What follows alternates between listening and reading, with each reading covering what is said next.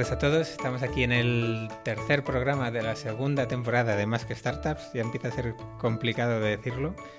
Eh, otra vez de nuevo estamos en Google Campus, gracias a Sir Rocket que nos ha hecho aquí un sitio.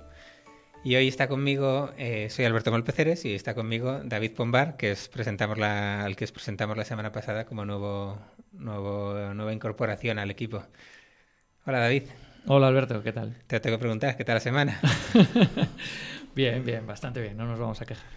Nos ha llegado eh, alguna duda sobre la entrevista que te hicimos la semana pasada sobre eh, si hay más empresas ronderas que, que bootstrapeadas o si simplemente es que las que hacen ruido son las ronderas. Preguntaba Alex Brikowski, que también lo conoces. Sí, señor. Bueno, la, pregunta es buena. Lo difícil es conseguir una base de datos fiable para responder a esa pregunta. La, verdad es que no en España no hay ninguna manera de, de, obtener esa información y si nos vamos a los medios habituales en los que nos movemos, está claro que las, las noticias de las rondas son las que prevalecen por encima de cualquier otra noticia. ¿no? Entonces a mí ya a título personal me da la impresión de que hay mucho más movimiento en el ámbito de la búsqueda de financiación, las rondas, etcétera, pero que hay muchas startups que están bootstrapeando y son las grandes desconocidas, muchas con números en negro desde muy pronto, haciendo cosas muy interesantes con un montón de gente en el equipo y haciendo cosas interesantes fuera de España y que no las conocemos. También hay mucha gente que está perdida, ¿no? Al principio que dices, oye, yo lo que tengo que hacer es buscar dinero y todavía no ha pensado si, si les hace falta o no. Pero bueno, hoy no estamos aquí para hablar de nosotros, sino que tenemos un invitado. Eh, dinos quién es. Bueno, pues es eh, Marcos de la Cueva, de Billing, uno de los fundadores, y, hoy esperamos que nos cuente un poquito más acerca del proyecto, acerca de su experiencia y de cómo ha llegado hasta aquí, que, que no es poco. Bueno, pues eh, buenas tardes Marcos, bienvenido. Muchas gracias, eh, Alberto y David. Es en que estoy encantadísimo de estar aquí con vosotros. A ver, cuéntanos qué es Billing para el que no lo conozca.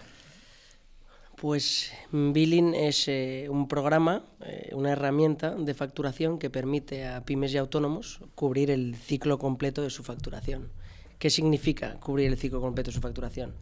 Permite a, y repito, a pymes, micropymes y autónomos a crear sus facturas, enviar sus facturas, hacer seguimiento a sus facturas, ¿qué eso qué significa? Saber en todo momento cuándo tu cliente recibe, visualiza y acepta la factura y por último cobrar la factura. Es decir, por el lado de, los clientes, una pyme o un autónomo puede cubrir toda la todo el ciclo que, que se refiere a la parte de la gestión de la factura externa o comercial. Luego ya hablaremos que la contabilidad se sale absolutamente de nuestro círculo. Y desde el punto de vista de proveedores, lo mismo. Tienes la capacidad a través de Billing de recepcionarla, de almacenarla y abriendo cubierto ambos lados, la parte clientes y la parte proveedores, lo tienes todo en un mismo sitio en la nube y eso se conecta o bien con tu contabilidad o bien con tu gestor.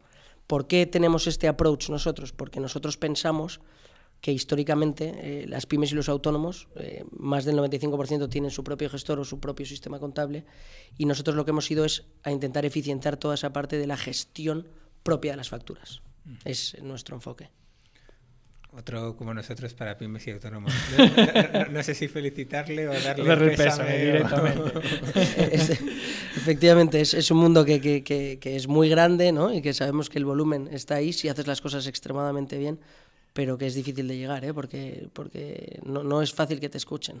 Al final te ocurre un poco como, como nosotros, que tienes que bregar con todos esos negocios que no están muy digitalizados, que para ellos la tecnología es algo muy nuevo y que en el core de su negocio, en el día a día, le estás metiendo una herramienta técnica que, que no para todo el mundo es fácil de, asumir. ¿no? Sin duda, yo ahí, veo dos puntos. Uno, que, que, todos estamos esperando, ¿no? que ese gran proceso de digitalización que ha pasado y que, que es eh, muy latente en Estados Unidos, en, España está costando más, ¿no? que la pyme el autónomo se digitalice, pero yo creo que sí que está empezando. Y, y segundo, que, que, el que sí que se digitaliza, sí que ve los, ve los beneficios muy claros y esa gente sí que retiene y no se va. Porque realmente este tipo de herramientas, o el SaaS en general, ahorra muchísimo tiempo a pymes y autónomos, pero muchísimo, y dinero. ¿Y cuánto tiempo lleváis cuando fundasteis la empresa? Pues la empresa la fundamos hace tres años, pero en el mercado llevamos dos años actualmente y despacito, que es una de nuestras filosofías. y ¿De dónde salís vosotros? ¿Ya tenéis experiencia emprendiendo o esta es la primera que, que os liáis la, la manta a la cabeza? Sois bastante jóvenes también. Sí, somos, bueno, tenemos, acabamos de hacer 30 años. Los dos, eh, bueno, primero somos muy amigos, eh, Diego Goya, que es eh, el otro fundador, éramos muy amigos. Los dos teníamos nuestro pequeño background emprendedor, incluso desde muy pequeños, ¿no? Con, con una empresa, yo monté una empresa de pan hace, hace muchísimo y Diego ha montado varias de sus, de sus empresas, eh, siempre a pequeña escala, ¿no? Y, y luego, pues, le- los dos nos dedicamos fuerte a la carrera. Él hizo CUNEF y yo hice la autónoma. Y ahora os cuento, yo, yo, yo empecé en auditoría y de ahí una de las claves, voy a ir mezclando el, el de dónde venimos con por qué... No hay problema, no hay problema. Eh, después de la carrera empecé en Price, en, en una de las Big Four, haciendo auditoría. Y, y es muy curioso porque siempre, siempre cuento esta historia que eh, en auditoría todavía se hace una, una prueba que se llama circularización de clientes y proveedores, que consiste en cuando tú vas a auditar a un cliente, eh, a cierre de año, el, el cliente que estás auditando te dice que tiene eh, 50 millones que le deben sus clientes y 30 millones que él debe a proveedores, ¿no? Y eso eh, se desglosa en diferentes clientes y diferentes proveedores, ¿no? Pues todavía hoy en día se manda una carta para comprobar que efectivamente esos saldos con cada uno de sus clientes y con cada uno de sus proveedores es real. Lo sufrimos, Eso- lo sufrimos. Eso nos puso de manifiesto que no existía un espacio común, que ese es el core de billing, ¿no? Un espacio común entre cliente y proveedor donde guardar la factura una única sola vez. Y es así nace billing, ¿no? El, el hecho de decir, oye, no existe el concepto repositorio común en el que cliente y proveedor guarden la factura en un mismo lugar y, y por tanto, eh, la comunicación eh, eh, se, se, se, mejore enormemente y no existan esas ineficiencias, etcétera. Y alrededor de esa idea core pues han surgido un poco el resto de, de- de servicios relacionados, siempre con ese pequeño trozo de la gestión de las facturas, pero el resto de, de funcionalidades que hemos metido. Y después hice, hice pasé por el infierno, como, como solimos decir, que es- estuve cuatro años y pico haciendo M&A, haciendo banca de inversión, y, y luego pues eh, Diego un día me llamó y me dijo, él trabajaba, él, él- él hizo CUNEF, luego estuvo en Estados Unidos y luego trabajaba en una pequeña startup de telefonía, con un enfoque, la verdad es que muy chulo. Y él eh, llevaba, aparte del departamento comercial, él llevaba un tema de- de proveedores de aplicaciones, etcétera, y se dio cuenta que para la gestión de las facturas, cuando era interdepartamental, era un auténtico lío, porque todo iba a través del correo electrónico. Y al final todo eran loops de correos, etcétera, y entonces unidas esas dos ideas, al final nos sentamos un día que ya llevábamos, hacíamos, Diego y yo, que esto es muy curioso, hacíamos como brainstormings cada 15 días a ver, si- a ver qué podíamos montar cada uno para, porque nos hacía mucha ilusión y queríamos salir de donde estábamos, ¿no? Y Diego me vino un día con esto, yo lo uní con el tema de la auditoría y dije, aquí hay una solución seguro, que es montar un, un espacio común entre cliente y proveedor para eh, eh, permitirles gestionar todas sus facturas. Y he leído por ahí que tenéis 10.000 usuarios registrados entre pymes, autónomos y demás. ¿Cómo se Son casi 13.000, de hecho, porque llevamos dos meses en récord. Mes pasado fueron más de 1.000 y este mes que vamos a 17 llevamos ya 1.500 Joder. registrados. ¿Y cómo se consigue tal cantidad de, de pymes y autónomos? Bueno, yo, yo creo que hay, que hay, en nuestro caso concreto, hay dos claves fundamentales. Una es eh, el- nuestro posicionamiento, que es eh, tremendamente estratégico. Somos la única solución que es 100% gratis. Es verdad que tenemos luego un, un modelo premium, pero nuestro posicionamiento es eh, eh, 100% gratis. Y además, eh, centrándonos en, un- en una parte del proceso muy concreta. ¿no? Nos- nosotros no, no al- eh, a nivel de adopción es muy sencillo porque no alteramos ni, ni, ni cambiamos ninguna parte del proceso actual. Es decir, solo sustituimos un Excel, un Word, un mail, un- un- una persona que esté encargada de llamar para hacer seguimiento de las facturas, pero no, no, no vamos a encontrar un gestor o encontrar un sistema eh, mucho más grande, sino que simplemente eh, vamos a eficientar todas esas partes que se hacen de diferentes maneras eh, en una sola herramienta gratuita en la nube. De ahí que, que- que- la adopción y, el- y el- y el- y la adquisición sea tan buena. Y después, obviamente, es la viralidad que tenemos. Nosotros, eh, que es muy alta la viralidad porque eh, cada usuario que utiliza Billing genera a día de hoy casi 1,5 usuarios gratuitos. Eso es muy potente. Está muy bien. ¿Tenéis algún tipo de programa así para que lo hagan o simplemente es eh, cuando envían la factura? Bueno, es muy parecido a lo que le pasa. Exacto. O sea, lo- muy parecido a lo que le pasa a Typeform o MailTrack, que, que el propio receptor de la factura ve el mecanismo y, y se interesa. ¿Y qué otros canales habéis utilizado para llegar a, a semejante número? Porque captar mil y pico clientes en un mes no, o mil y pico usuarios, Empresas. empresas, no, no es fácil. la viralidad ayuda mucho y, y- y luego que, que, como te decía, ese posicionamiento en SEM es muy potente porque hay, hay, hay- gente que se publicita en temas de facturación o temas de gestión de facturas online, pero nosotros somos la única que es realmente 100% gratis y, que se centra solo en esa parte que no... Es decir, desde el momento en que alguien lo busca hasta que empieza a utilizar billing, es, probable que pasen, o sea, en el caso de que des con el cliente que, lo, que, que- que engancha, eh, puede que sean tres minutos, ¿no? ¿no? No tiene que hablar con su gestor, no tiene que consultarlo con nadie porque realmente no altera ningún proceso. Lo que pasa es que, un poco al hilo de la pregunta que hace Alberto, eh, cuando llegasteis vosotros al mercado ya había bastantes soluciones. Solo en España se me ocurren 6-7 nombres, soluciones no exactamente iguales, bastante parecidas. Es un mercado competido ya. Sí, es un mercado competido, pero vuelvo, si quieres, a ese posicionamiento, ¿no? Eh, ninguna es gratis, eh, todas mezclan otras muchas más funcionalidades, tienen temas de contabilidad, de control de stock, de nóminas. Eh, es más, el claim es más gestiona tu negocio y el nuestro es gestiona tus facturas.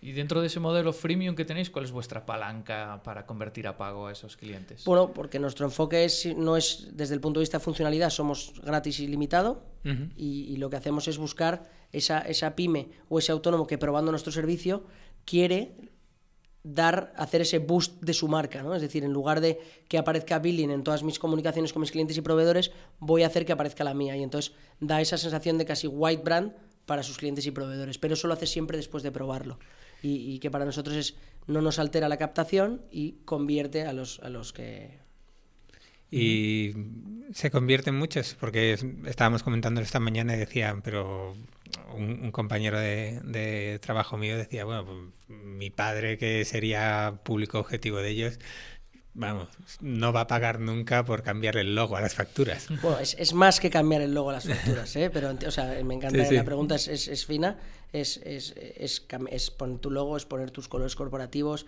es que en todos los impactos que haces a tus clientes y tus proveedores, es decir, en ese remitente del mail, en ese, en ese eh, asunto del mail, en, en el cuerpo del mail, en esa imagen corporativa del mail y del espacio, como si dijésemos, de cuando pinches en link, es, es todo tu propia marca. Entonces, es casi dar la vuelta, ¿no? No, no, no es tanto, no pagaría por poner el logo, sino, joder, es que pagaría por, por- porque gracias a eh, cada vez que envío una factura estoy impulsando mi marca. Hay gente que incluso utiliza ese espacio para eh, eh, meter mensajes promocionales, promociones, etcétera. O sea que es, es quizás pagas por, por, por, por, por dar un poco más a conocer tu marca, por, por tener esa relación más, más Sí, un aspecto más profesional, además. eso es. Eh, Bueno, eh, David lo acaba de definir exactamente, que es dar ese aspecto más profesional. Hacer esa herramienta como tuya.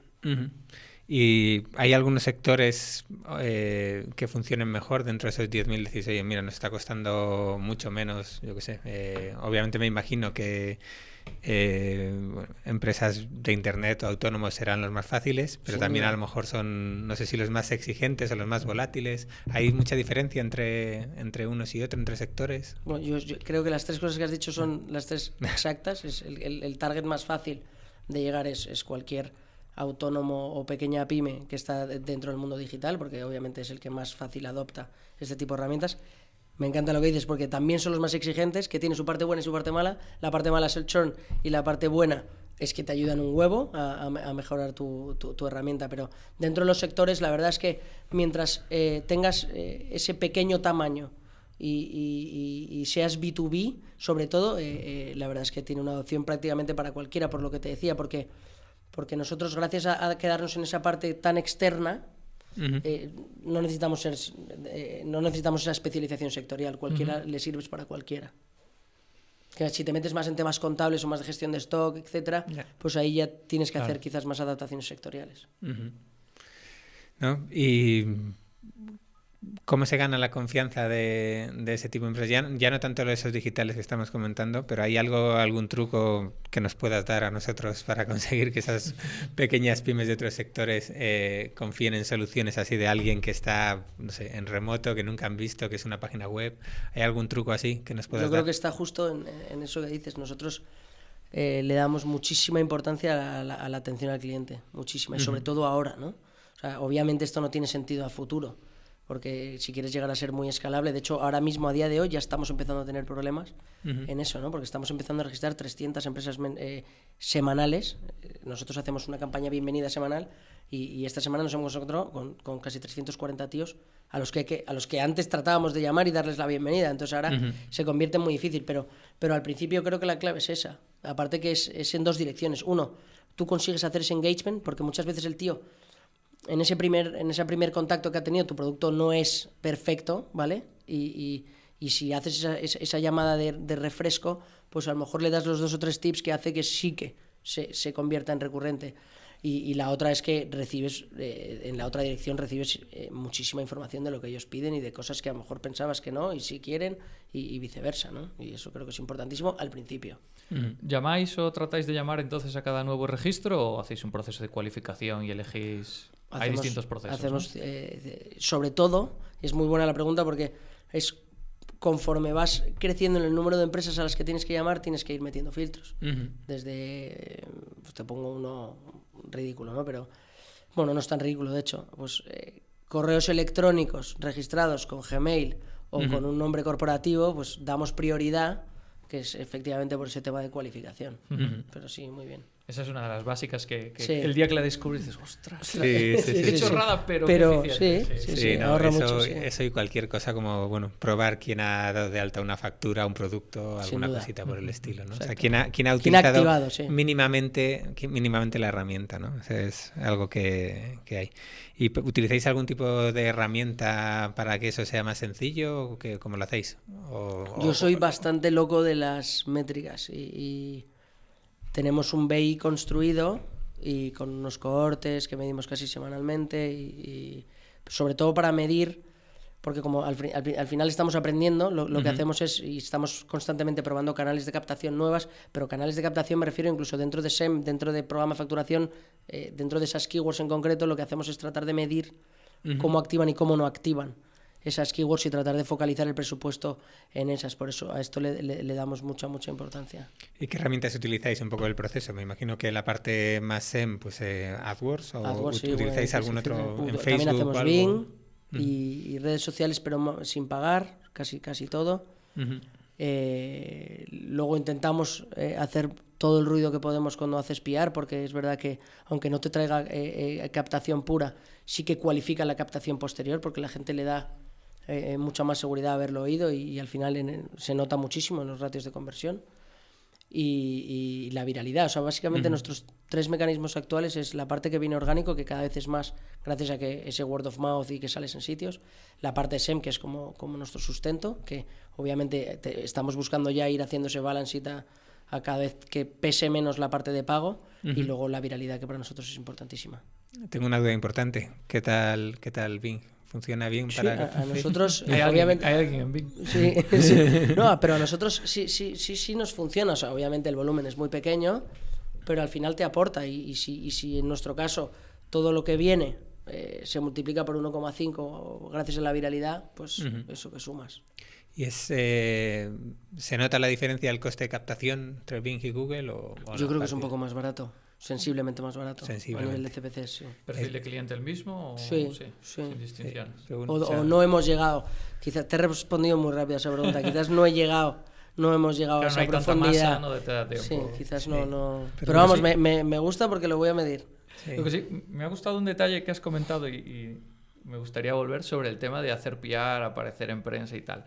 Esto es algo que se comenta mucho en el mundillo, que no pierdas el tiempo, ah, las notas de prensa, Vanity Metrics, tal, pero tú, tú lo has medido y a ti te mejora la conversión. Sin duda. Y antes pensaba que no. Uh -huh. Cuidado, ¿eh? Que esto es algo que no se suele decir y no vale para mucho, tal. Sí, vale, Tampoco sí. te digo que le dediques más dinero a eso no. que a Facebook Ads, pero, no, sin duda, pero, pero es sí, interesante sí. que lo hayáis medido y que sepáis qué provoca en el, en el funnel, ¿no? Uh -huh. Sí, sí, para nosotros la verdad que, que, Y además yo era muy... Yo antes era anti-eventos, anti, anti todo eso, estaba centrado en oye, esto tiene que ser un tema de performance puro, uh -huh. te das cuenta que efectivamente al principio sí, porque necesitas meter ese, ese volumen mínimo de gente para seguir aprendiendo sobre el producto, pero es, es, que todo lo de pago tiene un techo. Entonces, si tú quieres empezar a crecer más deprisa que lo que pagas, necesitas hacer eh, ese tipo de cosas de PR, etc. Uh -huh. Y cuesta verlo, ¿eh? Y yo sé que cuando uno tiene el dinero que tiene, dice, pues que no voy a poner dinero en eso si, yeah. si no lo veo, ¿no? Uh -huh. Nosotros hicimos una apuesta importante por ello, eh, bueno, y seguimos en ello, quizás no tan fuerte, y bueno, no nos funcionó tan bien como hubiésemos esperado, también porque, bueno, lo nuestro es algo muy peliagudo, entonces, bueno, mm. veremos. y ahí veremos. Pero bueno, me alegra saber, me alegra saber No, que... pero, pero yo te diría que vosotros sí, sí habéis trabajado eso, porque sí que hay un branding, hay un naming y la gente sabe lo que, lo que sois. Y, y- Bueno, no, no, no- Sabiendo no- que es un tema pe- es un tema es como un- es un muy tema muy de nicho. financiero y Es un muy- tema muy de nicho y eso, entonces, pero sí que es cierto pues no que determinadas apariciones en medios de el diario Cinco Días o, o- o periódicos eh, locales, pues todo tiene su cosa y todo te repercute algo, pero no eh, un impacto claro en la conversión, ¿no? O en, la captación, mejor dicho. Entonces, bueno, no sé, nosotros, o sea, yo es algo que co- confío mucho y es algo que eso, pues, me alegra ver que, que también ahí, ahí vamos. Eh, quería volver sobre el tema de, vale, medimos la parte de los anuncios. Una vez que llegan a vuestra aplicación, ¿qué herramientas utilizáis para medir? ¿Usáis, yo que sé, amplitud o alguna cosa por el estilo? o- Ahí tenemos un- un- una base de datos, o sea, hemos construido un, un business intelligence que, que se nutre de las tablas de, de nuestra base de datos y lo hemos construido eh, nosotros. Porque uno de nuestros programadores, que es el que hace como si dijésemos el admin panel, pues también ha construido eso y de ahí, eso sobre todo es por nuestra obsesión en medirlo todo. Y al final, y aquí voy como contra nuestro tejado, ¿no? De- del- del- del SaaS. Pero si de verdad te pones... Y, y a lo mejor es desconocimiento, ¿eh? Pero en BI no he encontrado nada, eh, un SaaS adaptable automáticamente que de verdad cumpliese y sobre todo que estuviese abierto a que nosotros, por ejemplo, hace dos semanas hemos sacado presupuestos y hace una semana la app móvil y que tengas un BI que te permite ir adaptando eso rápidamente y, que, y que todo se nutra bajo el mismo cubo, etcétera, creo que no es tan fácil encontrarlas, pero me puedo equivocar, ¿eh? Eh, no sé, yo creo que mm, recoger datos sí que hay bastantes herramientas, luego ya el explotarlos que son cosas muy específicas a Sí, veces. al final depende también un poco de tu perfil. ¿no? Mm. O sea, para nosotros que somos un pelín más técnicos, tirar de un metabase, una cosa así, que te haces tus consultas un poco a medida, al final acabas sacando el dato que buscas. Ahora, para la gente pura de marketing necesita otra herramienta más refinada, ¿no? Ujú. Ese es el, ese es el punto, efectivamente, sí. Muy bien. eh, cuán- bueno, es que nos van a pegar si no te hacemos la pregunta. Eh, de esos ya cerca de 13.000 usuarios, ¿cuántos usan la herramienta, voy a decir, diariamente, pero bueno, al menos cada vez que facturan? O sea, recurrentemente al mes, más o menos qué porcentaje estamos Hay- hablando. hay dos maneras de medirlo, ¿no? Pero, y eso es una conversación que tengo muchas veces con los fondos, porque ellos incluso me dicen que sea menos riguroso, ¿no? Pero yo, yo, yo pretendo y, y cuento eso, esa- ese porcentaje de recurrencia, el que me hace una, una, por lo menos una o dos facturas ese mes. Que, que si lo piensas, eh, muchas veces incluso una empresa grande emite las facturas un día, eh, eh, un mes el 25 y el mes siguiente el día 5, con lo cual en uno de los meses no estaría pero, pero a a nivel de, de mis estrategias de monetización, de, de nuestra filosofía, eh, que lo medimos así porque al final entrará en el mes siguiente, te estará bajando algo, pero, pero y, y estamos en, torno a un 25 o un 30% que, que para ser una herramienta gratuita eh, está, Está muy bastante, bien. está bastante bien. Está muy bien, muy bien, sí, señor. Vale, eh, ¿y cuántos sois? ¿Cuántas personas hace falta para dar servicio a, a 13.000 usuarios y para captar eh, 300 usuarios a la semana? ¿Cuántos sois? Somos eh, 14, entre 14 y 15, que es básicamente el equipo de desarrollo que, que gracias a, sobre todo a, a Diego, que ha hecho un, esfuerzo impresionante, porque esto, como podéis saber, es lo más difícil que hay hoy en día en este mundo de las startups, ¿no? la captación del talento de desarrollo. Y la verdad es que ahora tenemos un equipo impresionante. Y, y luego tenemos pues una responsable de marketing, una responsable de atención al cliente, eh, eh, un responsable que lo está haciendo es, eh, muy muy bien en desarrollo de negocio y Diego y yo. O sea, básicamente es eso. Y a día de hoy esto nos sirve. Y eh, ya que has dicho pues eso, esa parte importante del equipo técnico y una responsable de, de soporte, esa persona se traga el soporte de... Bueno, son dos, hay una responsable y ahora hay, y hay otra, y hay otra persona. No, no, está Estaba pensando, pobrecillo. no, no, no, no. Ahora son dos y, vamos a meter una tercera. ¿Y tenéis gente en remoto? ¿Estáis todos aquí? en Tenemos gente en remoto, sí. Tenemos dos personas en Tailandia. En Tailandia. En Tailandia. ¿Qué tal se lleva? ¿Cambio horario? Yo, a mí me- yo vengo de un mundo que, que es la banca de inversión, me costaba mucho entenderlo, pero, pero hoy en día si tienes gente buena y, y la gente es verdad que se... También es verdad que hay que confiar, ¿no? La gente cuando se embarca en un proyecto como este, teniendo otras ofertas a veces incluso de más dinero o de más seguridad, hay que confiar porque ellos están dando, efectivamente están apostando también. Y- ¿Qué perfil tiene la gente que está en remoto? No, desarrolladores. Técnicos, ¿no? Sí, sí, técnicos, claro, porque es algo que comentamos muchas veces, ¿no? Que a la hora de trabajar en remoto hay perfiles como más agradecidos, como que es más fácil de gestionar y de mantener el flujo del trabajo. Hay otros que es un poco más complicado, ¿no? Sí. Hombre, sobre todo también incluso con, con la, la, zona horaria, ¿no? es algo que tiene mucho impacto. Al final estás perdiendo ahí una serie de horas que, que te pueden descolocar entero, ¿no?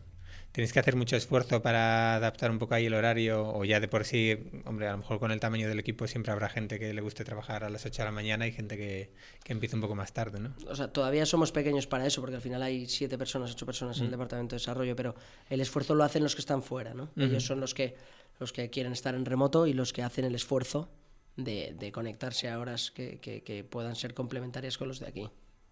Pero les vale la pena. Muy bien, pues seguimos un poquito. Eh, ¿Cómo gestionáis el producto? ¿Qué decís que qué cosas se quedan fuera, qué cosas entran? ¿Cómo captáis el feedback de esos clientes? Ya que has dicho eh, que, es la importancia ¿no? de hablar con el cliente para seguir un poco todo lo, para recoger su información. Desde que un cliente tenéis una conversación y os da algo de feedback y dijo esto qué buena idea, ¿cómo gestionáis todo ese proceso para ir decidiendo qué entra, qué no entra? Yo creo que eso es prácticamente una de las claves de, de, Billing. Es, y es de lo que más hemos aprendido, además. De ahí que repita tantas veces lo de la importancia del departamento de atención al cliente, que es el que recoge eh, todas esas, eh, esas necesidades y, y, además lo abstrae, ¿no? Porque al hacer informes eh, semanales, lo que vamos viendo es la, la, la cantidad de veces usuarios únicos que pide algo, ¿no? Que es a nosotros lo que nos mueve. Porque al, nosotros tener un negocio absolutamente de volumen, si hay 10 tíos sobre 100 que han pedido algo, sobre 1000 serán 100. O sea, es lo que nos mueve, ¿no? Y vamos priorizando y vamos atacando absolutamente en ese orden. Incluso si hay algo que es más estratégico o no, pero para nosotros es importante a día de hoy ese, ese volumen y ese 25-30%, ¿no? Que, de cada mil tíos que te estás gastando en captar, eh, el máximo posible las use. Entonces, a partir de ese informe de atención al cliente, eso lo consensuamos eh, eh, Diego y yo y a partir de ahí eh, entra todo el proceso que ahora en Billing está súper mega profesionalizado. De hecho, tenemos una persona de UX, se mira siempre competencia, gente que está haciendo algo parecido, se mira, se diseña en UX, se pasa a, programar en los sprints en plan cuántos puntos puede generar, cuándo se puede meter, luego se hace un roadmap, se desarrolla, se prueba y en paralelo a todas esas personas que lo han solicitado, uno se les pregunta cuando se decide que se va a hacer esa funcionalidad o ese arreglo, se les vuelve a preguntar qué es lo que esperaban o qué es lo que esperan para incluirlo a ese análisis de nuestro de UX más, más competencia, más usuarios y de ahí se programa y cuando se saca se les saca siempre primero a ellos para que nos den su opinión y luego ya se saca el release. ¿Y tenéis un rol fijo de product manager o es algo es que... Diego. Diego, él asume las, las funciones. Y que, ya que también en ese sentido soy un poco friki del, del soporte y demás, ¿qué herramienta utilizáis para dar soporte? ¿O simplemente el email? Somos Zopin y, luego unos Excels con algunas macros que hemos generado bastante guays. Pero como me oiga Gloria, eh, me mata. Porque quizás lleva un año y medio pidiendo un CRM en condiciones. Pero es que pasa lo mismo, no, no es tan sencillo. Bueno, bueno, pues ahí, ahí veremos. Eh, ¿Y qué es lo, desde el producto, que es un poco lo más, eh, lo más complicado que, que, habéis tenido cuando, o, que no habías pensado que iba a ser tan complicado cuando empezasteis? ¿no? Ya has dicho que, mira, la contabilidad pasamos, ¿no? Pero ¿a vosotros os ha pillado en algún momento este tema del sí, de Hacienda y demás? O, no sé, el tema de los pagos, ¿qué es lo que dices? Joder, qué ver en general para... ¿Hay alguna cosa que digas, oye, esto... Uf, lo del sí estamos ahí, eh, es, sobre todo más para las... El sí afecta a dos tipos de empresas, las que pasan de un, nivel de facturación y las que se acogen al IVA mensual. Lo eh, conozco, lo conozco, lo, sufro. Exacto, efectivamente, tú lo sabes mejor que nadie. Em, no, quizás lo que más... Yo me iría al onboarding, ¿no? Es, que es ese gran secreto que, es tan difícil saber qué tocar, dónde tocar, qué color poner, qué flecha poner qué sombrear y qué no sombrear para que el tío de verdad entre hasta adentro sin darse cuenta. Eso es lo que nos trae más de cabeza, porque nosotros, sin embargo, después del segundo mes eh, la tasa de fuga es prácticamente cero, porque ten en cuenta que es un producto gratuito, que te cuidan, como os acabo de contar con el tema de, de, las funcionalidades. Eh, si, si, ya has hecho dos, tres facturas que las tienes guardadas ahí dentro, no te vas. El tema es mejorar ese, ese, ese esa primera adopción, que, que, es donde yo creo que los de UX... Ahora vamos a sacar una, un nuevo release de, de todo un cambio de UX UI que esperemos que, que, que, ayude a mejorar eso aún más.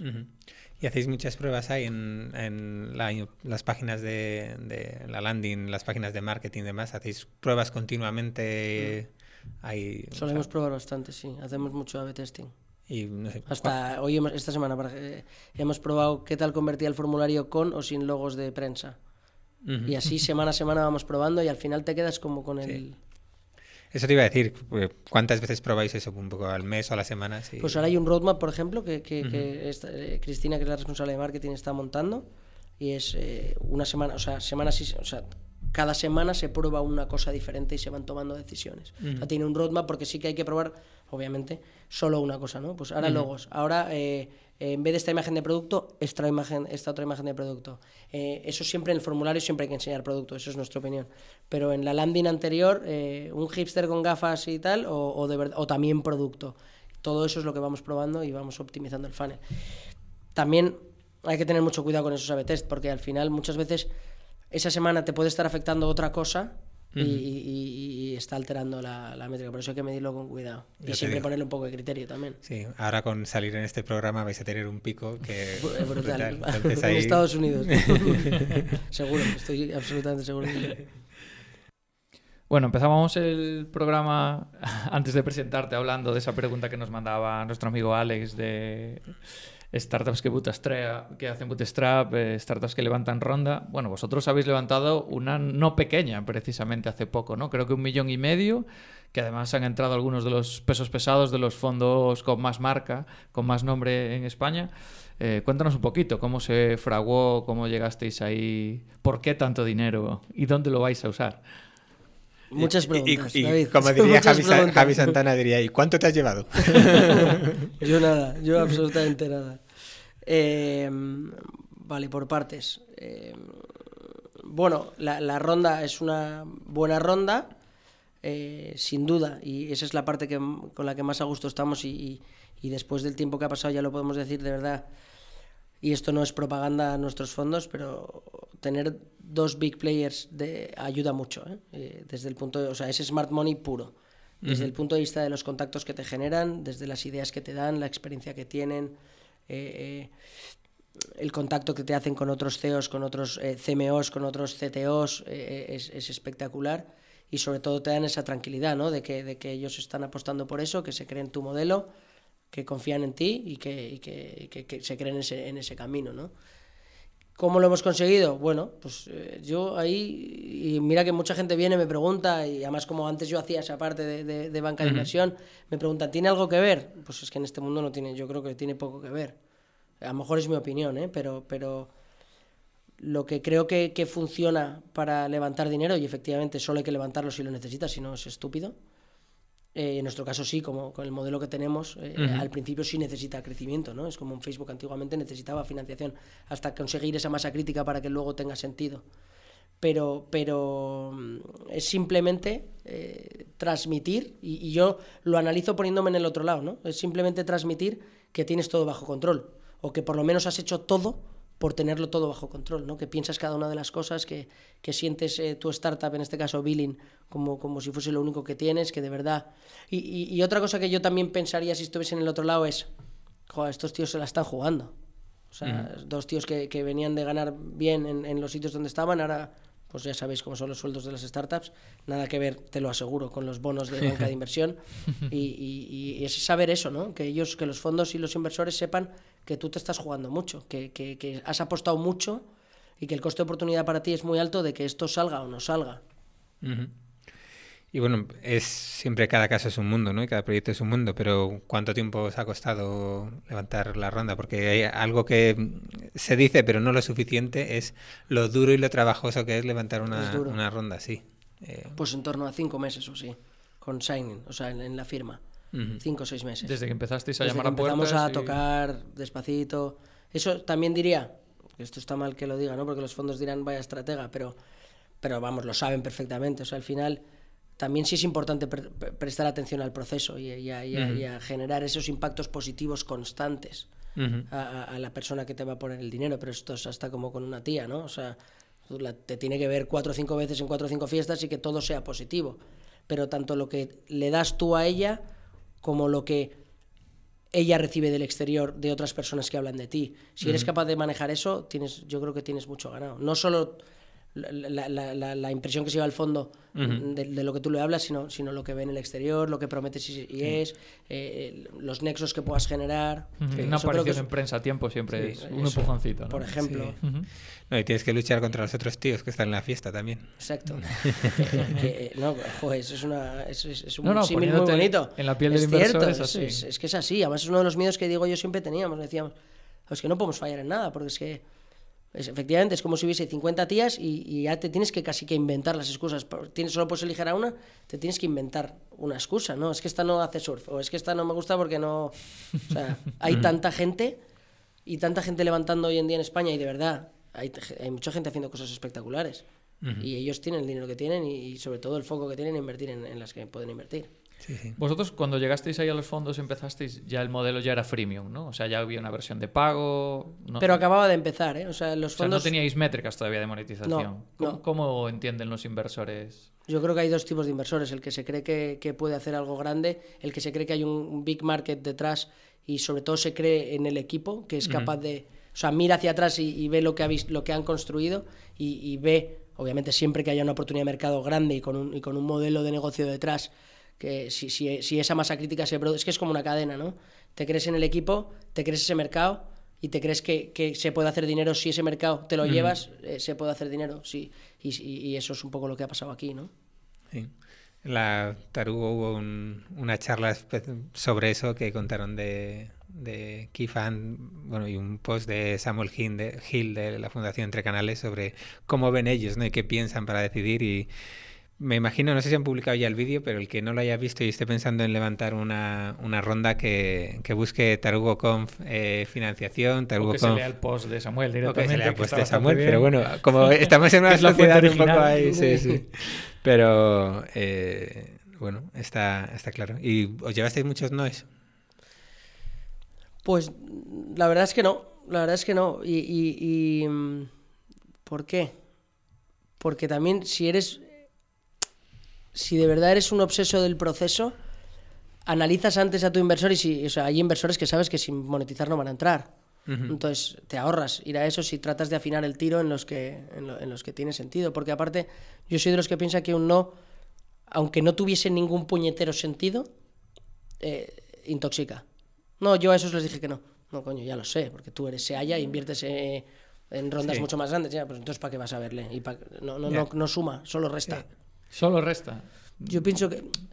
¿No te llevas un feedback o no, crees que puedes aprender un poco de gente que lleva bastante tiempo en el sector? Sí, obviamente, pero entonces lo enfocas de otra manera, pero, pero, lo enfocas de otra manera, no lo enfocas, o sea, obviamente, de hecho, se haya, concretamente fuimos a verles, porque, porque los valoramos mucho desde su know-how pero, pero, pero, pero para eso, para conseguir un feedback y para hacer ese follow-on de, oye, a lo mejor el día de mañana nos invertís, pero, pero, pero siempre sin, sin, sabiendo y conociendo que no te van a invertir en esta. Eh, igual no me he explicado del todo bien, ¿eh? no, no, no, está, está, perfecto. Yo lo digo porque cuando la gente me pregunta y tal, yo siempre les doy una lista de básicos hmm. que yo les digo, estos a lo mejor para tenerlos a bordo después no, pero como sparring ah, son las, hostias que te vas a llevar, no te las quitas de encima en la vida. Y, y, hay tres o cuatro nombres que a mí me gusta mucho compartirlos porque son gente que te dedica tiempo de calidad que te llevas un feedback espectacular y que llevan muchos años en el sector. Y, me parece imprescindibles. No, no voy a dar sus nombres porque es robarles tiempo y me pueden matar. Pero, en privado, si me mandáis un mail, los comparto sin problema. y son muy, muy útil. Yo creo que hay gente que te da un feedback que, vale su peso en oro. Sin duda, sin duda. Eso que acabas de decir estoy completamente de acuerdo. Completamente. Bueno, podéis enviar un mensaje directo por Twitter a más que startups y David os da los nombres sin, sin problema. ya que se ha mojado. Porque total, luego le, le van a matar. Te voy a mandar yo también, ¿eh? no, pero sí que es muy importante escoger, escoger. O sea, escoger a quién tocas y tal, porque al final es, es tiempo, es todo y, y, no cualquiera vale y, para lo que tú estás buscando, ¿no? claro, en ese proceso de, de esos cinco meses hasta cerrar la ronda, de tu jornada laboral ¿Cuánto tiempo dedicabas a la ronda y cuánto a billing? Yo obligaba que fuese maximísimo 50% en los momentos más duros, porque si no, lo realmente importante lo descuidas. Ujú. Y sacaba, alargaba la jornada para que ese 50 fuese, fuese real. No quitabas horas. Exacto. Pero no, pero tienes que dedicarle a eso, porque si no, encima, luego no tienes... O sea, si, si, si volvéis a lo que os decía de que al final para que alguien invierta, mi opinión, es que tiene que tener cristalino que pone su dinero, o sea, que va a dormir tranquilo porque pone el dinero en un sitio que él, ese dinero que le acabas de dejar, se, lo va a de- se va a dejar la piel porque, porque, porque, porque sea más, ¿no? Porque se multiplique. Y, y si no prestas atención al negocio, eso es imposible. Sí, porque además, y no te digo nada si encima el dinero no es suyo, sino que alguien se lo ha dado él para, para prestarlo, ¿no? Está, Es el pis. está jodido la cosa. Bueno, pues eh, vamos a ir cerrando. Bueno, hay una pregunta que te voy a hacer, eh, o dos, la misma en dos circunstancias. Eh, respecto a la ronda y respecto a la, a la empresa en, en- en general, eh, ¿qué harías distinto si, si lo volvieras a hacer? Si ahora volvieses a decir, voy a empezar otra ronda, eh, ¿cuál dirías que ha sido un poco un error que cometiste que no volverías a, a cometer? Eso, tanto en la ronda como en la empresa. Si hay alguno. Está si mal, no- ¿eh? Que lo, di- el de la ronda creo que ninguno. Creo que ninguno porque ha salido muy bien y podría haber tenido más valoración y tal, pero creo que ahora mismo no es lo más importante. Lo más importante es tener a estos dos megafondos detrás. ¿Se, se puede saber la valoración? O... No, la verdad. Uy, al palo. Eh, pero, sí- pero lo importante ha sido tener estos dos tíos tan, tan, tan guays. Y de la empresa sí, claro, mil cosas. Muchas cosas que, que, que, joder, que después de tres años y dos años en en producción, pues cientos de millones. Cientos de millones. UX, sobre todo, desde el principio nosotros hemos tenido que hacer una nueva versión, sobre todo por, ese, por, por, por temas de usabilidad, que ahora pues la hemos construido de cero con una poniéndole mucho, mucho foco en usabilidad. Y, y eso es una de las claves. Eso, eso sería casi, casi lo, lo, lo, lo- más importante que cambiaría. Ujú. Y segundo, mm, no, es que es complicado. Porque te diría haber intentado encontrar gente buena en desarrollo antes. Ujú. O haber tenido claro que había que invertir mucho en desarrollo. Ujú. Pero es que también el desarrollo hoy en día en España es muy complicado porque hasta que no eres un poco alguien tampoco la gente quiere ir. Entonces es un- como una pescadilla que se muerde la cola. Pero sobre todo UX. El UX yo creo que es la madre de todo, sobre todo en el SaaS, ¿no? Bueno, pues respecto a la ronda sí que hay una cosa por completar, si alguien nos escucha, eh, que lo de la valoración y eso al final es un punto en el que muchas veces eh, nos obcecamos y pensamos, oye, mejor una valoración alta y al final es más importante incluso quién entra Sin duda. que eso, ¿no? Porque al final incluso una valoración alta luego te puede pesar mucho. Sin duda. Es una mochila que no te, que no te quitas, ¿no? Sí, eso nos contó Víctor Rodado cuando estuvo por aquí de Application en su momento. Justo una semana antes de que le comprasen. Así que, Ah, sí. a ver si. De hecho, hubo, yo creo, no, no Él, recuerdo. él ya sabía que le iban a comprar. Sí, yo creo, yo saberlo, creo que sí. sí. Y hubo, creo que además coincidió como dos, en- dos o tres entrevistados seguro que contaron una cosa así justo al pasar por el programa, así que no, no digo nada. bueno, vamos a ir cerrando. Eh, nos quedan dos secciones habituales que tenemos. La primera es eh, sobre qué herramienta utilizas en tu día a día sin la que no podrías vivir, o sea, qué es lo que tienes siempre abierto, siempre, siempre usando. Vale, voy a decir dos. Una es Slack para comunicarme, porque lo utilizamos eh, súper transversal para hablar tanto con desarrollo, con Diego, con el de desarrollo de negocio, con la de marketing, con la agencia, con todo. Y, y la otra es el nuestro BI, que yo lo tengo Siempre abierto. O sea, arriba en el navegador yo siempre tengo abierto nuestro BI. Ujú. Muy bien. Y nos Porque que- te permite, si, si tú estás al día a día de las cosas y lo tienes abierto. Hoy, por ejemplo, Piloto Santander, estamos haciendo un tema con Santander. Te permite ver en vivo qué efecto tiene eso y si tiene sentido o no ese efecto. Lanzas eh, nueva campaña, abres un canal nuevo en SEM, presupuestos, y, y deberían empezar a sumar la métrica de presupuestos o no. Pues entonces, si, si lo tienes siempre abierto y tienes conciencia de lo que se está haciendo en esa semana o en ese día, te permite ver rápidamente si hay, sobre todo si hay algo que esté mal. Porque muchas veces, joder, por mucho que tengas un equipo cojonudo, que las cosas están, de repente se ha montado una campaña bestial de algo y el link no lleva, o el link está equivocado, o, o están entrando por un sitio que no deben. Entonces, esa para mí me parece una manera de, de tener ese cross-check de, de que no esté fallando nada. Bueno, y la otra sección habitual es la, la pregunta encadenada que dejó el invitado, el invitado anterior que en este caso fue David Pombar, que como le tenemos hoy aquí, pues te va a hacer Ah, la pregunta, la pregunta él directamente. Que me la haga. un, un- un poco de trampa. esta vez, Pero bueno, normalmente, claro, yo no sabía que venías tú a continuación, ya para empezar, y tú tampoco sabes a quién le vas a dejar tu pregunta después. Eso lo es. sabrán eh, la gente que nos escucha en, la, en el siguiente programa, y lo sabe Alberto porque es quien los invita. Eh, yo, la pregunta que, que- que yo también conté un poquito mi experiencia eh, la semana pasada y la pregunta que, que te hacía tras, que te, te quería trasladar era un poco en tu vida personal, esto de dejar, hablabas antes del tema de los salarios, no sé qué, y este cambio de vida que supone dejar un empleo fijo y montar una startup, eh, ¿en qué crees que te ha afectado qué caso concreto has notado tú un cambio a nivel personal que ha provocado en tu vida el, el dejarlo todo y arrancar y apostar de verdad, como decías tú antes, por arrancar un proyecto de cero? Pues, según me haces esa pregunta, me- me- sobre todo me surge la parte positiva. Y es que, que- esto va a sonar como cursi, ¿no? Pero que, que me hace, o sea, a mí este trabajo me hace ser feliz. O sea, el domingo yo quiero al día siguiente ir a trabajar, incluso el domingo trabajo o estoy dos horas mirando mails porque me divierte, porque me mola. Y quizás esa parte creo que es impagable. Y, y tengo, y además tengo gente que trabaja en cosas muy chulas, viajando y cosas con buenos salarios, etcétera, pero experimentar que algo sea tuyo, que algo...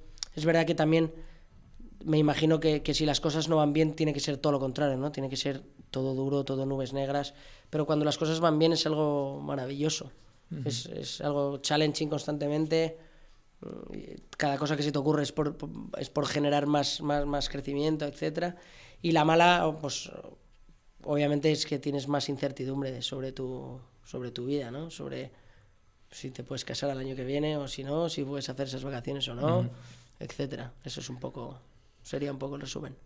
Todavía te preguntan tus padres si va todo bien, si te hace falta dinero, Exacto. esas cosas. bueno, a mí te saco 10 años y me lo siguen preguntando, así que no. y ¿Y llevo- qué, qué es lo que, qué es lo que haces? Es la ¿Qué contestas, Es no? la pregunta, las cenas familiares. Pero tú, ¿qué es lo que haces? Sí, sí, sí, sí, esa es la pregunta. Ya, yo, o sea, yo ya veo 15 años ya como con distintos proyectos y sin un trabajo mínimamente fijo, salvo un año por ahí intermedio. Y bueno, pues cosas con ordenadores. No te creas que tiene muy claro lo que, lo que hago. Yo creo que ahora sí que algo de bancos, dicen, pero yo creo que hasta ahí hemos llegado. No, no te creas que... No profundiza más, ¿no? Un clásico. No, es que no. o sea, es complicado, es complicado, es complicado. Eh, Hablamos ahí y es complicado. Pero la parte de qué tal va, necesitas algo, si necesitas, dime, pues esa vamos la, todas las semanas por teléfono. Bueno, pues eh, nos tienes que dejar la pregunta para el siguiente. Ten en cuenta que la tienes que contestar tú también, ¿vale? Así que... No seas muy malo con la pregunta. Bueno, tú puedes serlo. Hubo, una, hubo quien que le preguntó al siguiente cuánto facturas y él lo dijo, ¿vale? Eh, Em, no, yo, yo, yo... y, y no quiero decir con eso que la pregunta cuánto facturas sea no, mala, no, ¿vale? no, O sea, ni quiero mucho decir que- menos, claro, al revés, pero, pero que, la, que la vas a tener que contestar. Exacto. Eh, no, yo, yo iría al- a la parte aprovechando para, para que nos sirva la respuesta, ¿no? Y como obviamente escuchar el siguiente, eh, así me- puedo beneficiar de la respuesta. Y sería, ¿cuál, cuál consideraría que son los trucos para retener buen talento en el área de desarrollo? Muy buena pregunta. Es que estoy- Futbolín, eh, café gratis, Sí, sí, sí. sí. La- las pizzas y las cervezas de los viernes. por supuesto. Eso ¿Cuáles es. son los vuestros? Bueno, yo creo que es flexibilidad en, en horarios y en, y en tra- teletrabajar o en, o en Ujú. trabajo remoto. Eh, organizar, eh, pero no por. Pero, pero pensándolo bien, ¿no? O sea, en, en- en construir, organizar eventos cada, cada poco y, y lo hacemos, en los que o bien nos vamos fuera a hacer un escape room o, o- o bien montamos unas pizzas y unas, y unas birras o tratamos también mucho de vincular al equipo de desarrollo con el equipo de negocio para que no... ¿Ponéis a los programadores a dar soporte? Que es la gran pregunta. Alguna vez hemos hecho algo de QA y tal, y, y- pero vamos. Y luego les habéis peleas, quitado porque habéis dicho- peleas, o sea, cada uno tiene que estar en su sitio. Y, y- y luego hacemos otra cosa muy chula que es que hacemos sesiones de como de formación intraempresa. La de marketing, un día se monta una, un- una presentación de 25 minutos explicando pues qué es el SEO. Todas estas palabras que si estás en ese área las conoces, pero y si estás en otro área las oyes, pero no sabes lo que son, y lo mismo nos pasa a nosotros, por ejemplo, o a mí concretamente con temas de desarrollo, ¿no? No de JS, tal, no sé qué. Pues de repente eh, alguien del equipo de programación te explica cuáles son los lenguajes, cuáles estamos utilizando, por qué utilizamos ese y no otros, y eso yo creo que une y, y a la gente le hace... Pero vamos, eh, me encantaría saber más trucos. Muy ¿Y, bien. y pues. qué, qué lenguajes utilizáis? O sea, Nosotros- es, un examen esto. El programador que llevas dentro. Exacto. Efectivamente, esto está salido. No, nosotros hacemos Node.js y, y React en el front. Muy bien. Pues por mi parte no te vamos a robar más tiempo. Muchas gracias por, por haber venido, Marcos. Ha sido un placer estar contigo. Contigo también, David. A a pesar de todo. No, no, no, no, no, no. no. No, se, se agradece, se agradece la compañía. Eh, seguramente la semana que viene vuelva, vuelva Gonzalo. que Se ha notado que dejado- no tenemos CTO hoy. Hemos tenido algún problema técnico. Pero la semana que viene vuelve el CTO. Sí, el CTO vuelve que ha estado ahí, está levantando España. y, y nada más, pues muchas gracias a todos por escucharnos y, y nos vemos la semana que viene. Hasta la semana que viene. Muchas gracias a vosotros. Ha sido un placer.